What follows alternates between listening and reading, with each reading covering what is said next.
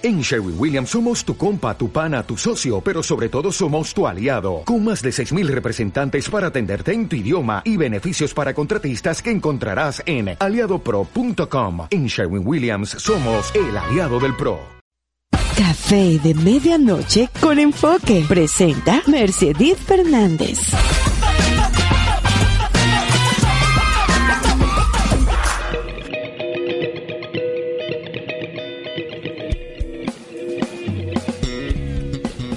Hola, hola, hola. Lo recibimos una vez más en nuestro podcast de los miércoles, Café de Medianoche, donde te acompañamos en todos los momentos del día, especialmente en esos en donde más nos necesitas. Les traemos la segunda parte de la semana pasada, lo estuvimos escuchando la semana pasada para terminar nuestro año de podcast con la mejor energía, la mejor invitada. Ustedes no saben lo afortunada que me siento por traerles la historia de Kimberly Reyes. Gracias a quienes nos escuchan a través de la página web www.enfoquelifestyle.com o por otras plataformas como Spotify o iTunes. Recuerda que nunca es tarde para un buen café.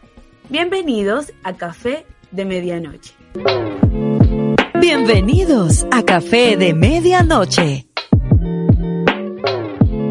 La frase de esta semana dice, el mayor riesgo es no correr ningún riesgo. En un mundo que cambia muy rápido, la única estrategia que está garantizada para fallar es no correr riesgo. Esta frase es de Mark Zuckerberg, Obviamente, para los que no saben, él es el creador de Facebook, una persona muy, muy influyente en las redes, que pasó por muchos temas y sobre todo riesgos en su vida. Este año ha estado lleno de cambios. Todos hemos tenido que sufrir diferentes transformaciones, tanto en la vida personal, en la laboral, eh, con nuestros hijos, con nuestra pareja. Sin embargo, como dice esta frase, es importante tomar riesgos y atreverse, atreverse a apostar para alcanzar nuestros sueños. A pesar de ser una persona muy organizada, yo soy muy consciente de que todos debemos lanzarnos de vez en cuando al vacío en diferentes ocasiones y con esto obtener esos resultados deseados pues por más que planeemos, podemos encontrarnos con diferentes obstáculos. Así que recuerden, tomen riesgos y nunca dejen de soñar. Café de medianoche. Quiero finalizar este año con una persona que estimo mucho también y es el sponsor de este podcast eh, es muy especial para la Casa Enfoque, es columnista y se trata de Jairo Aguilar de Luque, quien actualmente ejerce el cargo de secretario de Gobierno y participación del Departamento de La Guajira. Y para despedir este año, quiero enviarle un mensaje a todos los que nos escuchan y es que a pesar de no ser un año como lo esperábamos, desea que pasen un resto de días muy felices, rodeados de sus seres queridos, guardando todos los protocolos y medidas de bioseguridad, porque el próximo año de seguro va a venir cargado de bendiciones. Jairo Aguilar está comprometido 24/7, como es su lema, por la seguridad de la Guajira, así que no olviden seguirlo en sus redes sociales, en Instagram como arroba Jairo Aguilar y en Twitter como Jai Aguilar. Bienvenidos a Café de Medianoche. La semana pasada estuvimos hablando con Kimberly Reyes, multifacética, emprendedora, ama de casa, actriz, cantante de todito.com y por supuesto quedó muchísima tela por cortar y por eso decidimos hacer una segunda parte de nuestro podcast de Café de Medianoche y Kimberly nos estará comentando mucho más. Kimberly, te doy la bienvenida a esta segunda parte de Café de Medianoche. ¿Cómo estás? Amor lindo, feliz de estar aquí. Ya se viene el fin de año, emocionada esta segunda parte, ansiosa, nerviosa, pensando un poco en de lo que vamos a hablar pero bueno, muy, muy contenta y agradecida de estar aquí. Kimberly, siempre me gusta iniciar la entrevista con una pregunta loca y siempre la saco de tus eh, Instagram y las preguntas que tus seguidores te hacen. Quisiera saber ¿Cuál es el fetiche que ellos tienen con tus pies? ¿Cuál es la fantasía que tienen con tus pies? No tengo ni idea. Hay mucho loco en el mundo, bebé. Además que mis pies son horribles. Vienen de la familia de mi mamá. De hecho, es un rasgo característico, como dicen de los hijos de Diomedes, con un doblado en la oreja. Literal, o sea, yo odio mis pies y no entiendo por qué me piden fotos de mis pies. En realidad no lo sé. Yo pensaría que las personas, y obviamente es una falta de respeto que lo hagan, o igual, pero tú eres súper relajada, que te pedirían fotos de otras cosas, pero de tus pies. Me quedo impresionada, Kimberly. Yo, no creas, yo también me quedo impresionada porque yo como que no, o sea, mis pies. Lo que pasa es que también lo entiendo que hay personas que tienen su fetiche con los pies y, ok, pero no les voy a dar mis pies para alimentar sus fetiches, no. Además que no me gustan. Bueno, hoy vamos a estar hablando un poco más de la vida personal de Kimberly Reyes. En el pasado estuvimos hablando de su parte profesional como actriz. Hoy quiero preguntarte sobre eh, tu esposo, tu infancia y demás. En las redes estuvimos viendo que eh, te casaste en Las Vegas. Yo no puedo creer, Kimberly, que te casaste en Las Vegas. Pensé que todo lo que pasaba en Las Vegas se quedaba en Las Vegas, pero obviamente trascendió a todo este tiempo. Cuéntame cómo decidiste todo esto con Federico, cómo fue todo. Mira, esto fue súper loco, porque es que Fede y yo cuando empezamos a salir, los dos estábamos viviendo como un amor, pero una cosa que eso era a millón, era como a 10 mil por hora. Bueno, o sea, el amor sigue intacto, no te voy a decir que no, pero es que en realidad era como si él y yo tuviéramos una necesidad de estar juntos, pero no juntos como novios, sino como de verdad de formalizar algo. Empezamos primero así como que teníamos un anillito los dos, y después un día que hablamos como de irnos para Las Vegas y yo le dije, ay, si nos casamos en Las Vegas, pero para todas estas, pues, yo, tú sabes que yo soy loca. Yo le dije como que, bueno, y si nos casamos en Las Vegas y tal, hey, averíguate, ¿qué tal? No, si nos vamos de paseo podemos hacerlo y tal.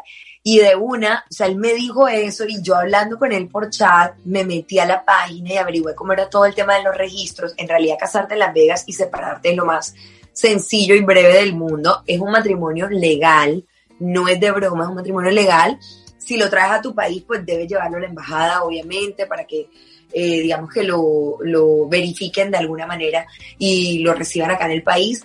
Pero eh, yo dije como que sería buenísimo y además tenemos ese viaje pendiente, pues, ¿qué tal a lo que era de casarme? Yo hice los papeles, te estoy hablando como cinco meses antes. O sea, eso teníamos nosotros de novios por ahí tres meses.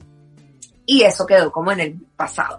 Le pedí pasaporte y todo, porque eso se pide pasaporte y todo, y le mandé los papeles. Y el muerto de la risa, pero como de chiste. Cuando nos fuimos para Las Vegas, él en algún momento me dijo como que al fin nos vamos a casar. Y yo le dije, yo voy para esa, vamos. Si tú dices que sí, yo voy para esa. Pero finalmente iba a ser una boda de mentiras. O sea, era algo como, si lo hacíamos, era como, ay, para vivir la experiencia de Las Vegas, de que uno se casa allá, lo que era, bueno, sí, tal.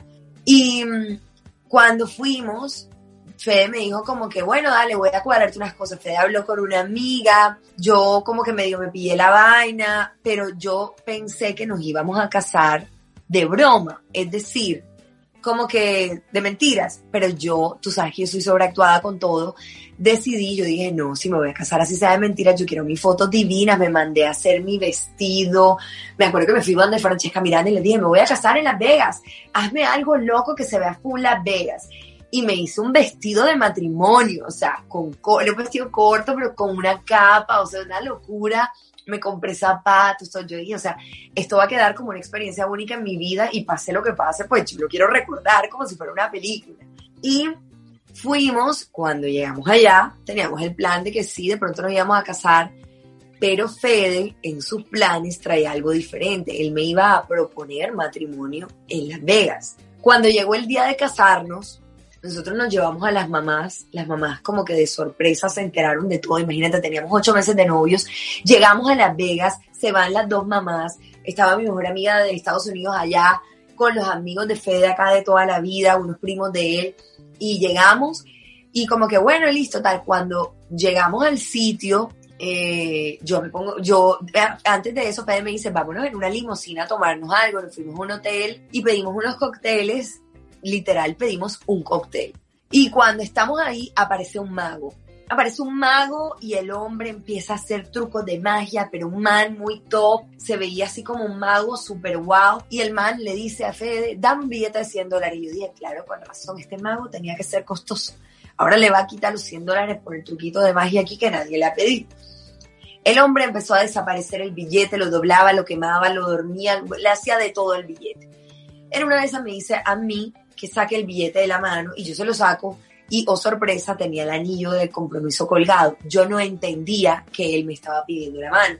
Me dijo, abre el billete y yo, pero, pero yo le, yo estaba devolviendo el anillo pensando, yo dije, ahora fijo, se lo quitó alguien de aquí y es como, ay, mira tu anillo. Y yo le devolví el anillo y el, y el mago a volvérmelo a dar y yo, pero, ¿qué es esto? Me dice, cógelo. Y yo abro el billete y el billete decía, marry me, cásate conmigo.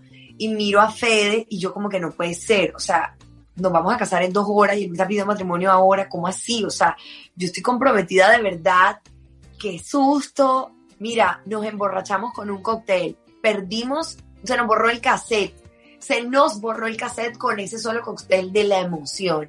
Fede sangró por la nariz, nos fuimos, nos montamos en una limusina, llegamos, nos cambiamos, nos fuimos a casar, llegamos, nos, casa, nos casó el padre, bueno, tal, no sé qué, y de ahí salimos a comer hamburguesas a un In and Out, esa fue mi cena de matrimonio, me puse unos tenis y nos caminamos todas las veas con un parlante cruzado en el hombro que llevaba Fede, con vallenato, reggaetón a todo volumen y esa fue nuestra primera boda donde en verdad la recuerdo con mucho cariño. Sorry por la historia larga, pero había que contarla como era.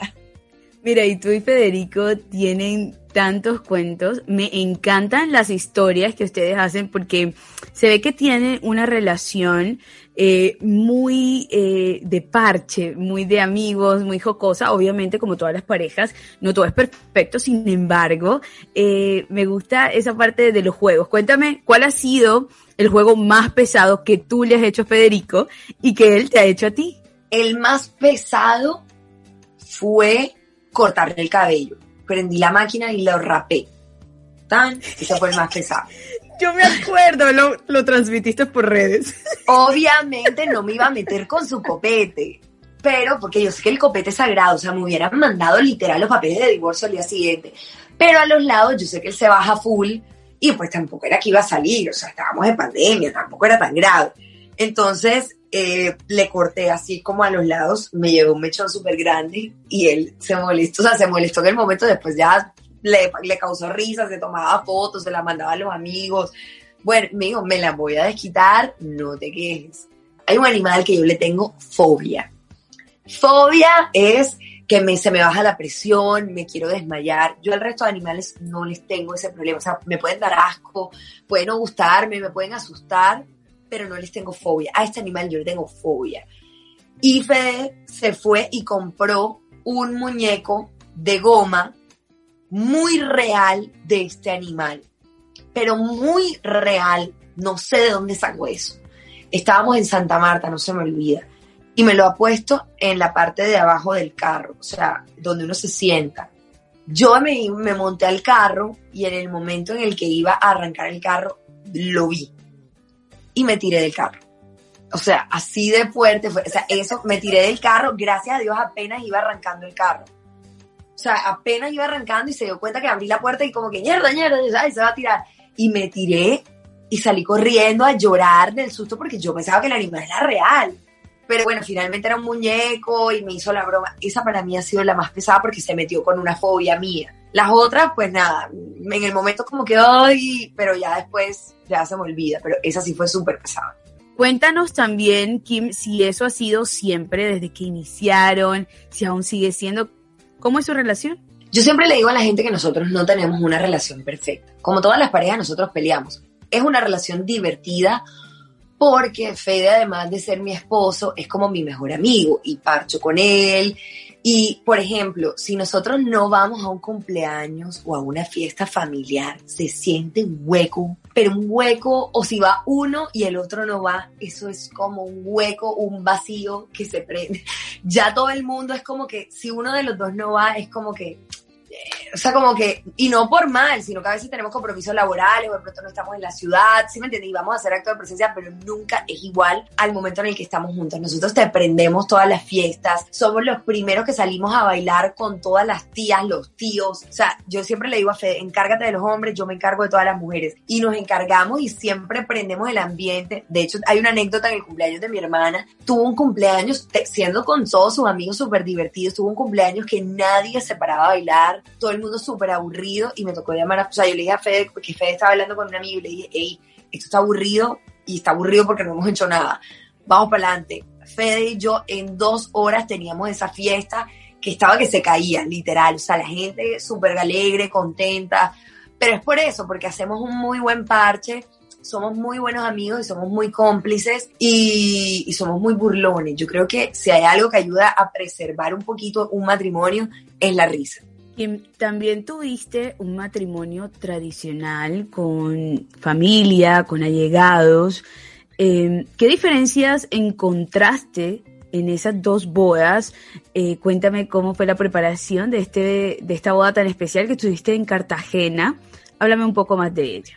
Bueno, nosotros nos habíamos casado en Las Vegas y teníamos planes de casarnos al año siguiente, en diciembre, eh, iba a ser la próxima boda Mira, yo te voy a contar una anécdota que de hecho va a quedar aquí buenísima, buenísima que te vas a reír y de hecho si ustedes siguen entre copas y amigas, aquí en Café de Medianoche se van a, van a hacer un link conductor a esta historia. Resulta que nos íbamos a casar en diciembre y eh, digamos que normalmente pues los matrimonios, los padres de la novia hacen la boda y ta, ta, ta, ta, ta. Finalmente yo no me pude casar en diciembre, mi mamá tenía algunos compromisos, yo tenía otros.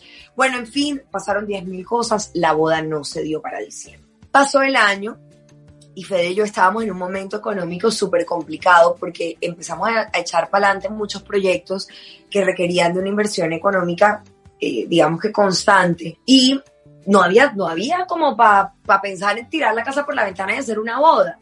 Y yo le dije a él como que, bueno, mi amor, no importa. Después de eso, además, como que literal, o sea, era como que estábamos ilíquidos.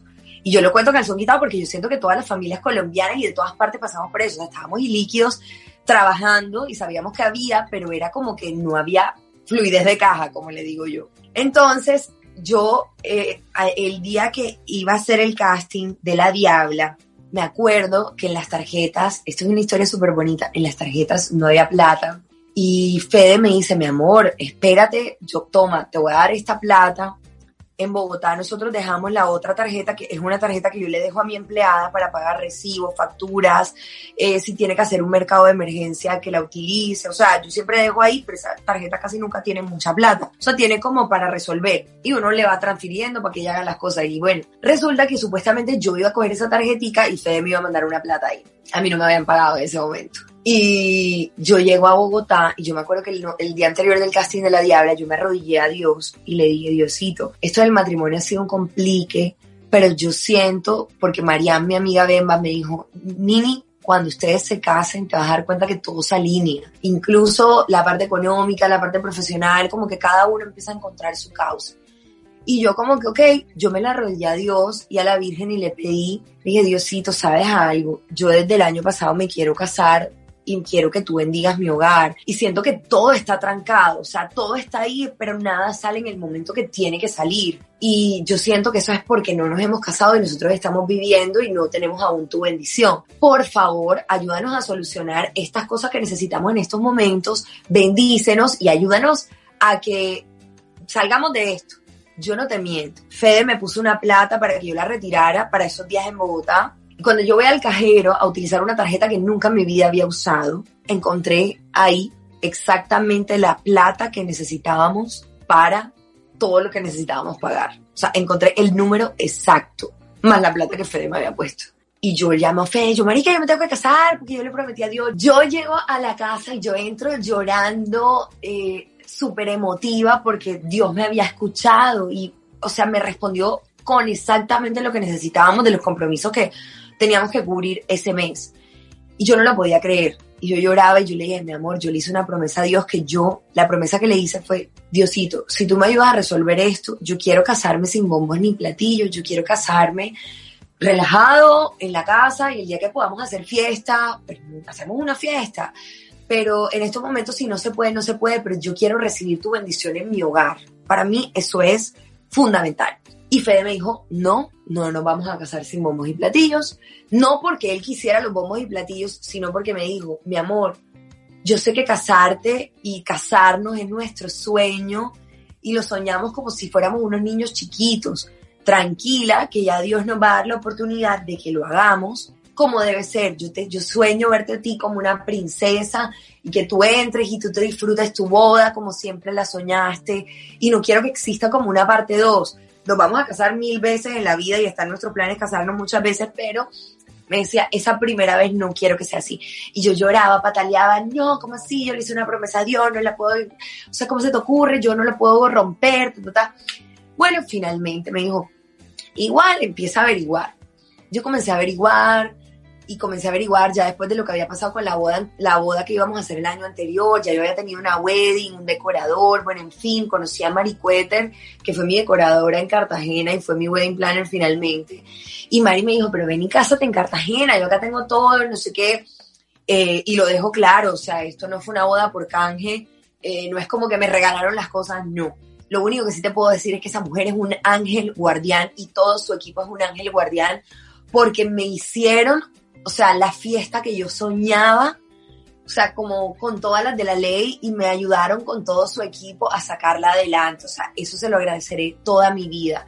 Y a partir de ese momento en el que ella apareció y en el que decidimos, comenzamos a trabajar en la boda y finalmente todo comenzó a fluir. Dios nos comenzó a colocar los dineros, las cosas, o sea, todo fluía, todo fluía, todo fluía. Y yo iba a empezar a grabar en la segunda semana, de, la, última semana de septiembre, final del paraíso, y llega Mari y yo le, le digo, Mari, ¿qué fecha hay para casarme? No me importa el día, pero quiero esta iglesia y quiero este lugar. Y me dice Mari, la única fecha disponible es el 19 de octubre. Hacía dos años, cuando yo me fui para Las Vegas, yo le pregunté a Rebeca Cervantes, astróloga con la que compartimos en Entre Copas y Amigas, que, cual, que, que yo me iba a casar eh, pero era de mentiras, pero que igual quería saber si esa fecha estaba bien. Y la fecha era 18 de octubre. Y ella me dijo, no, tu fecha es el 19. Yo le dije, no me puedo casar el 19 porque yo me voy el 20. Me dijo, no, tu fecha es el 19 de octubre. Cuando nos casamos en Las Vegas, nuestro registro, antes de casarnos, le cayó una gota. Y no te dejan casar ni con una gota en el registro. El registro o sea, era una gota en la punta de la hoja y nos tocó a las 12 de la noche salir corriendo, sacar otro registro y finalmente nos terminamos casando 19 de octubre en la madrugada.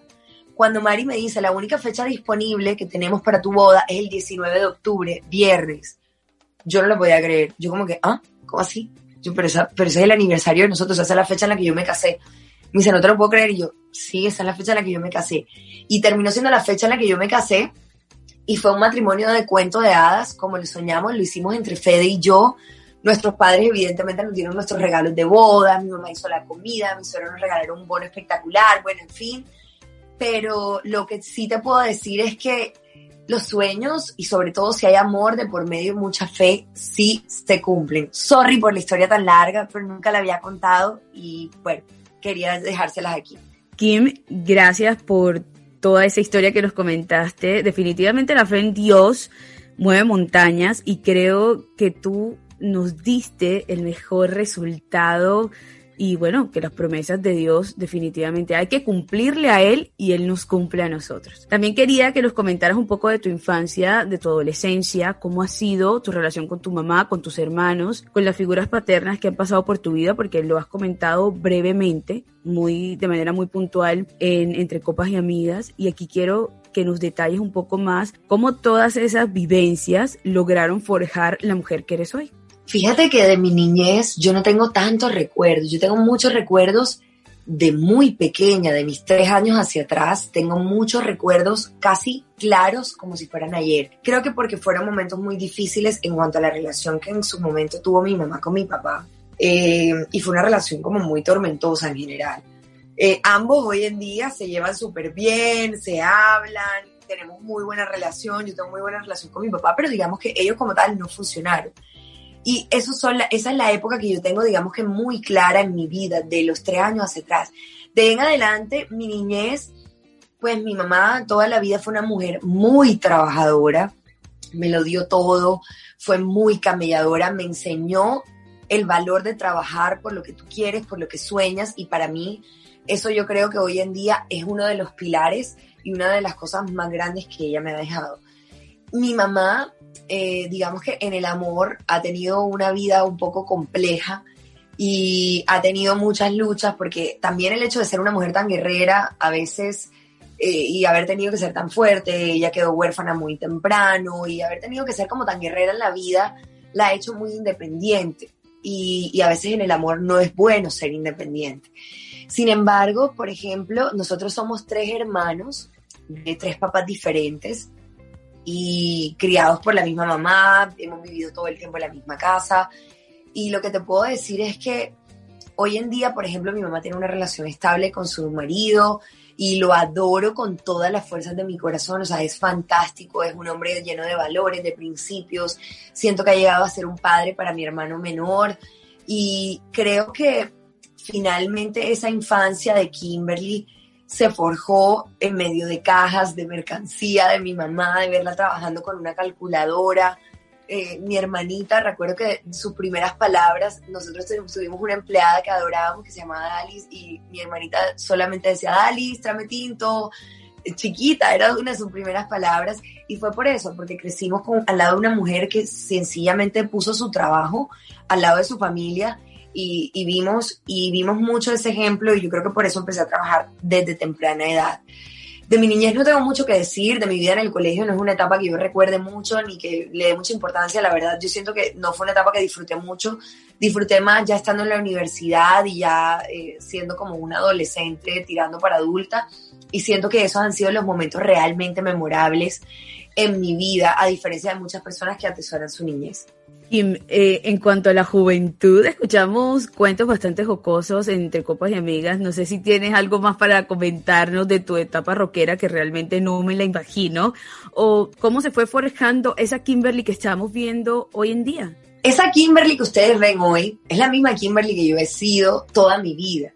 Yo creo que lo que ha cambiado un poco es eh, mi forma de presentarme ante el mundo. Yo siempre, o sea, yo siempre he sido súper loca con la moda porque yo siempre, yo siento que la moda, más allá de ser como un fashion icon, porque nunca, de hecho, yo nunca muestro ni lo que me pongo, ni lo que no me pongo, ni me tomo fotos con la ropa, no sé por qué, pero yo siento que la ropa representa mucho de cómo nos sentimos nosotros. Y en esa época, en mi adolescencia, fui hippie, rockera, andaba con los surfistas de allá de Puerto Colombia, o sea, yo pasé por todas las etapas, tengo muchos amigos de esa etapa, de hecho, por ahí tengo pendiente verme con algunos antes de fin de año. Y, son mis amigos de toda la vida y esa esencia de Kimberly sigue exactamente igual. Creo que lo, cambió, lo que cambió fue un poco el físico y eso sucedió. De hecho, cuando yo empecé esa relación tormentosa de la que te hablo, hubo un día, esta persona nunca me lo dijo, porque esta persona me, me conoció súper rockera, hippie, así extraña todavía, y esa persona nunca me lo dijo, pero no sé, como que comenzamos a frecuentar lugares muy diferentes y ya yo me sentía un poco como el bicho raro. Y dije como, ¿sabes algo? Quiero como cambiar. Y el día que esa persona se graduaba, yo agarré todas las manillas que yo tenía en los pies, imagínate la propia hippie con las, con las tobilleras, el montón de tobilleras, no sé qué. Me corté todas las tobilleras, me cepillé mi cabello, me maquillé, me maquillé yo misma porque de hecho nunca me ha gustado que me maquillen porque siento que me cambia un montón. Eh, me maquillé ese día y a partir de ese día fui otra. O sea, sencillamente ahí entró otra Kimberly y otra faceta de mí y después al ser reina entró otra faceta y comencé a descubrir amor como por también sentirme como, ¿sabes? Como más girly, más niña, más elegante. Y esa fue mi transformación, pero yo siento que mi esencia sigue siendo la misma. De hecho, Fede se burla todo el tiempo porque dice que yo sigo siendo una rockera en el fondo. Estamos a pocos días de terminar el 2020. Me gustaría que hiciéramos un balance de cómo fue tu 2020, qué cosas piensas que fue lo mejor o lo peor o lo que quisiste mejorar. Cuéntame un poco cómo fue tu 2020, que fue feliz, que fue traumático, que fue triste y que nos puedas compartir. A pesar de todas las cosas feas que pasaron en el 2020, yo estoy, por eso te lo, te lo dije en, digamos que en la entrevista pasada, para mí el 2020 fue el tiempo que yo necesitaba. Literal, lo puedo resumir en esa frase. Yo venía de un tren de ajetreo, de trabajo, de estar aquí, estar allá, que aún sigo un poco en ese tren de trabajo, pero pude tener tiempo para mí, para mis proyectos, para mi esposo, para el desarrollo de muchos planes que tengo para este 2021. Proyectos en los que no podía sentarme porque estaba eh, dedicada a trabajar para un proyecto de televisión, para esta cosa, para la otra, y no podía dedicarles el tiempo que necesitaba para mí, tiempo para mi esposo, tiempo para mis amigos, tiempo para mi familia. Este año, eh, a pesar de todas las cosas tristes que pasaron, que sí pasaron muchas cosas tristes, de hecho tuve una amiga que falleció su papá, Marian Schaller, y para todos fue muy duro porque hacía nada, habíamos compartido con él, una semana antes hablé con él, o sea, fue, pasaron muchas cosas, crisis económicas de muchos amigos, eh, momentos difíciles, mi familia también, que pues tiene restaurantes y todo esto, eh, digamos que también fueron momentos difíciles durante la pandemia y les tocó reinventarse como muchas personas, pero digamos que a mí me ayudó que yo ya tenía de pronto una estructura clara en cuanto a lo que hago y a, mi trabajo con mi esposo, que finalmente nos sacó a flote y fue un año de, de ¿sabes? De reconocer, de entender y de evolucionar muchísimas cosas. Entonces, para mí este 2020 lo agradezco, porque en realidad era un tiempo que yo necesitaba. Excelente balance.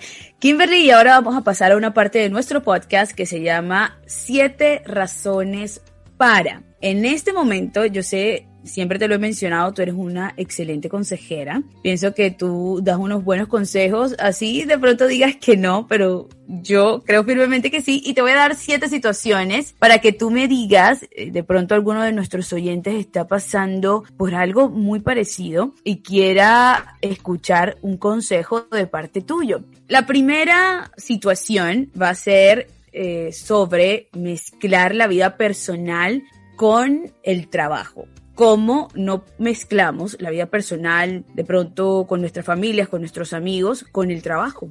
Es muy difícil hacerlo.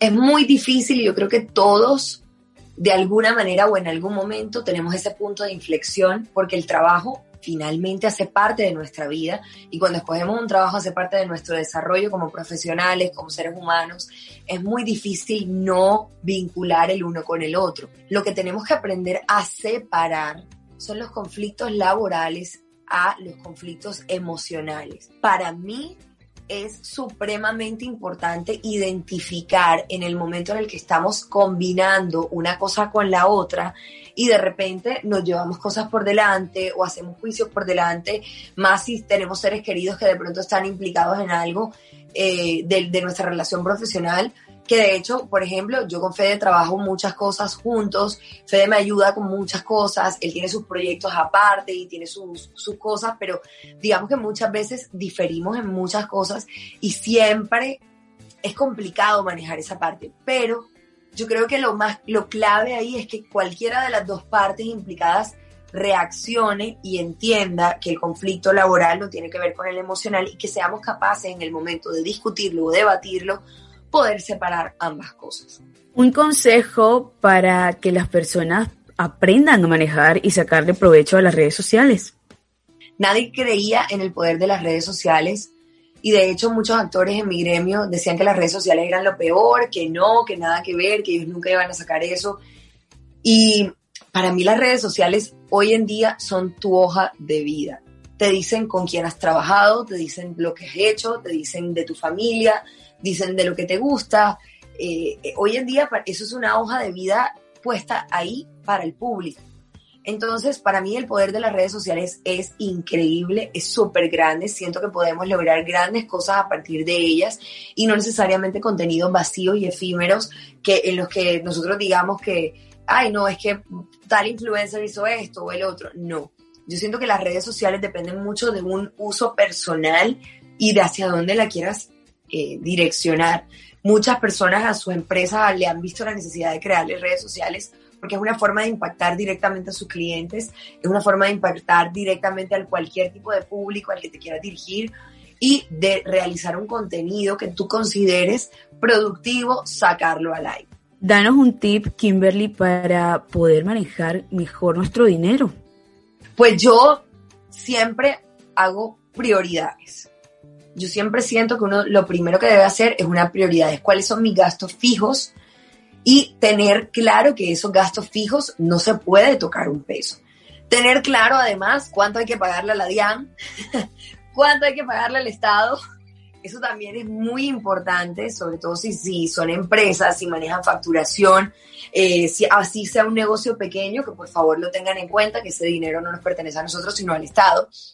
Y que el dinero que se tenga para, entre comillas, eh, libre, yo siento que ese dinero se debe dividir entre placer y ahorro.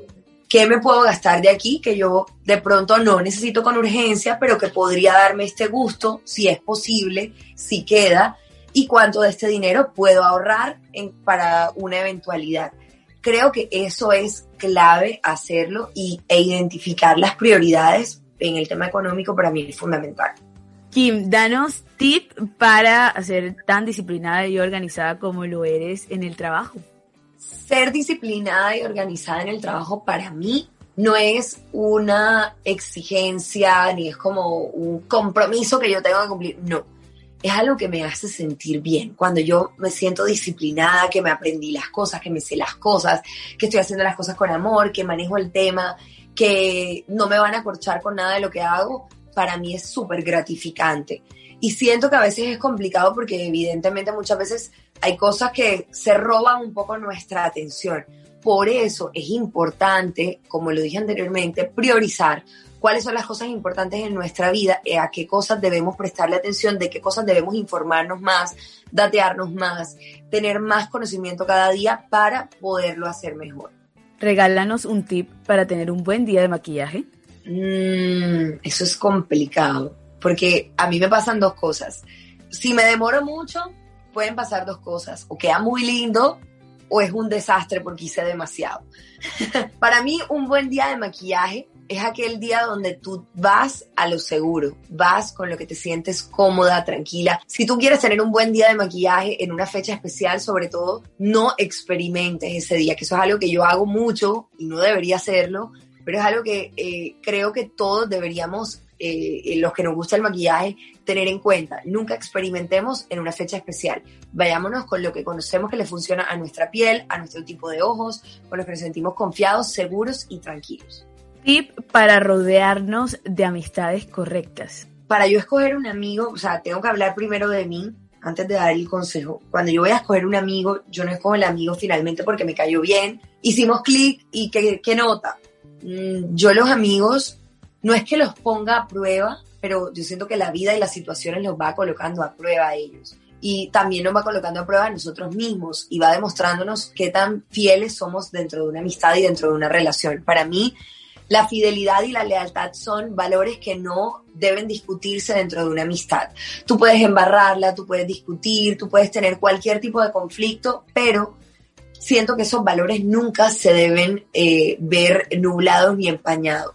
Cuando escojas tus amigos, no los escojas porque sencillamente, ay, me encantaría que esta persona fuera mi amiga, entonces voy para allá. No, date tu tiempo en conocer a una persona antes de considerarla realmente tu amiga. Amén a eso, hermana. Y por último, quisiera que nos comentaras tips para mantenerte siempre positiva. Es muy difícil mantenernos positivos cuando el mundo en general siempre nos tira piedritas para que nos tropecemos. Pero lo que tenemos que saber es que no existe una sola piedra que tengamos en el camino que no nos permita avanzar, que no nos permita progresar, que no nos permita evolucionar. Para mí es fundamental que tengamos en cuenta que la vida está llena de esas pequeñas batallas y de esas pequeñas luchas y está en nosotros aprender a sortear en el camino. Tenemos que pensar un poco más rápido, tenemos que no afligirnos dentro del problema. Muchas personas, y si están escuchando esto, muchas personas a veces se quedan dentro del problema y siguen hablando del problema y no salen del problema y no piensan en soluciones. Para mí, fundamental es, ok, tengo esta situación todos entramos en pánico en el momento, listo. Pero después de eso hay que entrar en un momento de serenidad y entender, tengo esta situación. ¿Qué puedo hacer al respecto? ¿Puedo hacer algo? Sí o no. ¿Puedo cambiarlo? Sí o no. Puedo salir adelante con esto? ¿Qué me puedo inventar a partir de esto? Eh, ¿De qué manera, digamos, que salgo a flote con esto? ¿Se puede? ¿No se puede? ¿Cuáles son las vías, las alternativas? Siéntate. Si sientes que mentalmente no lo puedes hacer, escríbelo en un cuaderno, haz un mapa y empieza a anotar todos los factores y todas las cosas que podrías solucionar a partir de. Nunca te quedes enfrascado en una piedra porque tú no sabes si eso que tienes enfrente realmente es minúsculo y le estás dando más importancia de la que merece. Me gusta siempre despedirme con mensajes, Kim, y quiero que nos envíes a toda nuestra audiencia, este es nuestro último podcast del 2020 que, no, que les envíes un mensaje de fin de año para comenzar el 2021 con la mejor actitud. Bueno, yo siento que como, como lo hablamos en el podcast pasado, siento que eh, este fue un año de muchísimo aprendizaje, fue de darnos cuenta de lo que es realmente valioso. Y yo siento que para este cierre de año, lo más importante es, ¿saben qué? Rodéense de sus seres queridos. Si no los tienen cerca por X o Y motivo, llénenlos de su amor desde la distancia. Ámenlos, quiéranlos, protéjanlos y por favor, estamos terminando año, seamos conscientes todos de la situación que estamos viviendo a nivel mundial y de cómo podemos protegernos no solamente a nosotros mismos, sino a nuestra familia, a nuestros amigos y a todas las personas que están a nuestro alrededor. Mi mensaje para ustedes en este 2021 es sean positivos, existen y habrá muchos cambios que este año habrán generado, pero lo más importante es, como lo decía anteriormente, ver la luz al final del túnel y veamos todo lo positivo que podemos emprender en este nuevo año. Kim, te amamos, te adoramos, gracias por compartir con nosotros este año. Tú fuiste definitivamente luz en el túnel de nosotros, así que gracias por todo, por todo lo que hiciste, por todas las enseñanzas, por el acompañamiento, por, por todo, por ser tú. Muchísimas gracias por estar con nosotros en este último capítulo de Café de Medianoche. Gracias, Kim. Gracias a ti, mi amor lindo. Sabes que te adoro, que te quiero muchísimo. Y para mí, vuelvo y lo digo, es un honor estar aquí, más aún en este cierre de año, o sea, llegando a, a tus seguidores, a todas esas personas que te escuchan y poder dejarles un mensajito, un poquito de mí. Gracias por esta oportunidad. Te quiero con todo mi corazón, los quiero a ustedes y deseo que tengan un muy, muy, muy feliz fin de año. Como les estaba diciendo al principio, es importante contar con personas como Cairo Aguilar de Luque que estén a cargo de puestos importantes en nuestro departamento y hoy les traigo un mensaje muy especial para todos los que nos escuchan y es que a pesar de que este año no fue como lo planeábamos, siempre vamos para adelante, desean que pasen un resto de días muy felices, rodeado de sus seres queridos, guardando por supuesto todas las medidas de bioseguridad. El próximo año vendrá cargado de bendiciones, él está comprometido 24/7 como lo dice su eslogan con todos ustedes y no olviden seguirlo en sus redes sociales, en Instagram como arroba Jairo Aguilar de y en Twitter como Jai Aguilar. Queridos oyentes, ahora sí despedimos este 2020 con nuestro capítulo 14 de Café de Medianoche. Les deseo el mejor año 2021, espero que lo reciban con gran actitud, llenos de muchísimos sueños, nunca dejen de soñar, siempre se los digo. Muchas gracias por acompañarnos este año, ustedes no saben eh, lo mejor que me puedo pasar a mí este año fueron estos podcasts, así que gracias, gracias por tomarse ese cafecito con nosotros todos los miércoles y dejarnos entrar en cada corazoncito. Esperamos tenerlos en todos nuestros próximos episodios del 2021. Dios los bendiga y nunca se olviden de soñar. Quiero agradecer por este año a la producción ejecutiva de Denis Pacheco, a la producción y edición de William de la Rosa, asistente de producción Junior Pacheco, invitada súper especial Kimberly Reyes, proceso creativo Natalia Camargo, asistente ejecutiva Adaluz Tres Palacios, logística Mavis Mendoza. Les recuerdo que yo soy Mercedes Fernández y los espero en nuestra próxima emisión de Café de Medianoche. Chao, chao, Dios los bendiga, feliz año.